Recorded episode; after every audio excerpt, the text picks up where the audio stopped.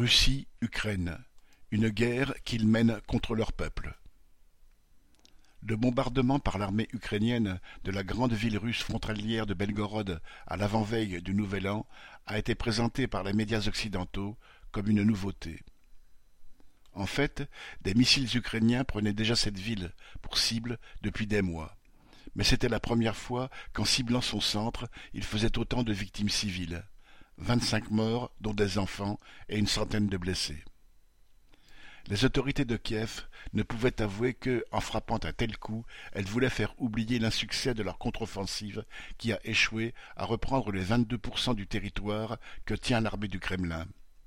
Alors, elles ont présenté cela comme une réplique au bombardement russe sur l'Ukraine, les deux camps s'accusant mutuellement, depuis bientôt deux ans, de mener une politique de terreur. Ainsi, le 1er janvier, lorsqu'il a adressé ses vœux à la nation depuis un hôpital militaire, Poutine a prétendu Nous frappons avec des armes de précision les lieux de prise de décision, là où se rassemblent les soldats et les mercenaires, d'autres lieux de ce type, des installations militaires avant tout. Comme si les innombrables barres de HLM effondrées, calcinées, dont on voit les images depuis des mois, de Kiev à Kharkiv, de Kherson, prises et reprises à Donetsk, chef-lieu du Donbass pro-russe, n'apportaient pas la preuve effroyable et à grande échelle que dirigeants et généraux de chaque camp n'ont que faire de la population en face. Il faut souligner que peu leur importe aussi le sort de leur propre population, ne serait-ce que parce que les coups portés à la partie adverse entraînent chaque fois des représailles dans une escalade de l'horreur. Poutine l'a rappelé le 1er janvier. Il a promis l'intensification des frappes dites ciblées de son armée. Il a prétendu dans la même phrase, citation, Nous n'avons pas l'Ukraine pour ennemi. Mais on voit bien qui les classes populaires ukrainiennes, comme leurs sœurs de Russie, ont pour ennemis. Ce sont la bureaucratie russe, dont Poutine est le chef, et les couches privilégiées ukrainiennes ralliées aux camps impérialistes, dont Zelensky est l'actuel représentant. Côté russe, cela se manifeste par le prélèvement incessant d'hommes envoyés à l'abattoir, par la répression de tous ceux qui refusent ou critiquent la guerre de Poutine. Cela a aussi pour conséquence des ponctions colossales sur les budgets sociaux, donc sur le niveau de vie des travailleurs, le gel des salaires et des pensions alors que l'inflation fait rage, le Kremlin faisant sa priorité du budget militaire et de la production guerrière.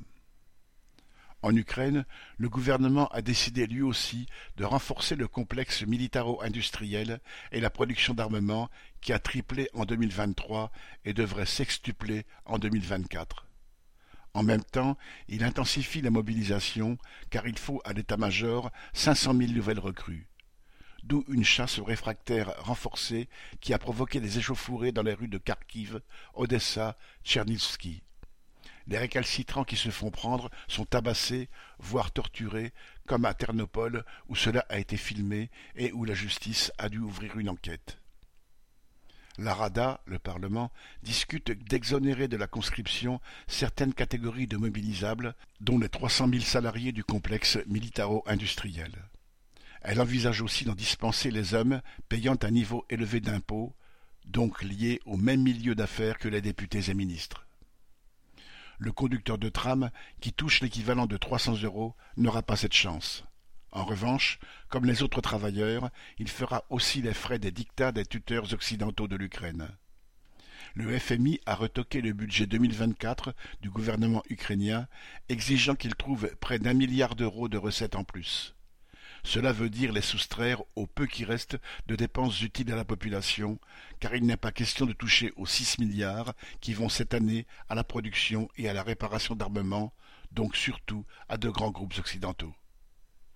Pierre Lafitte.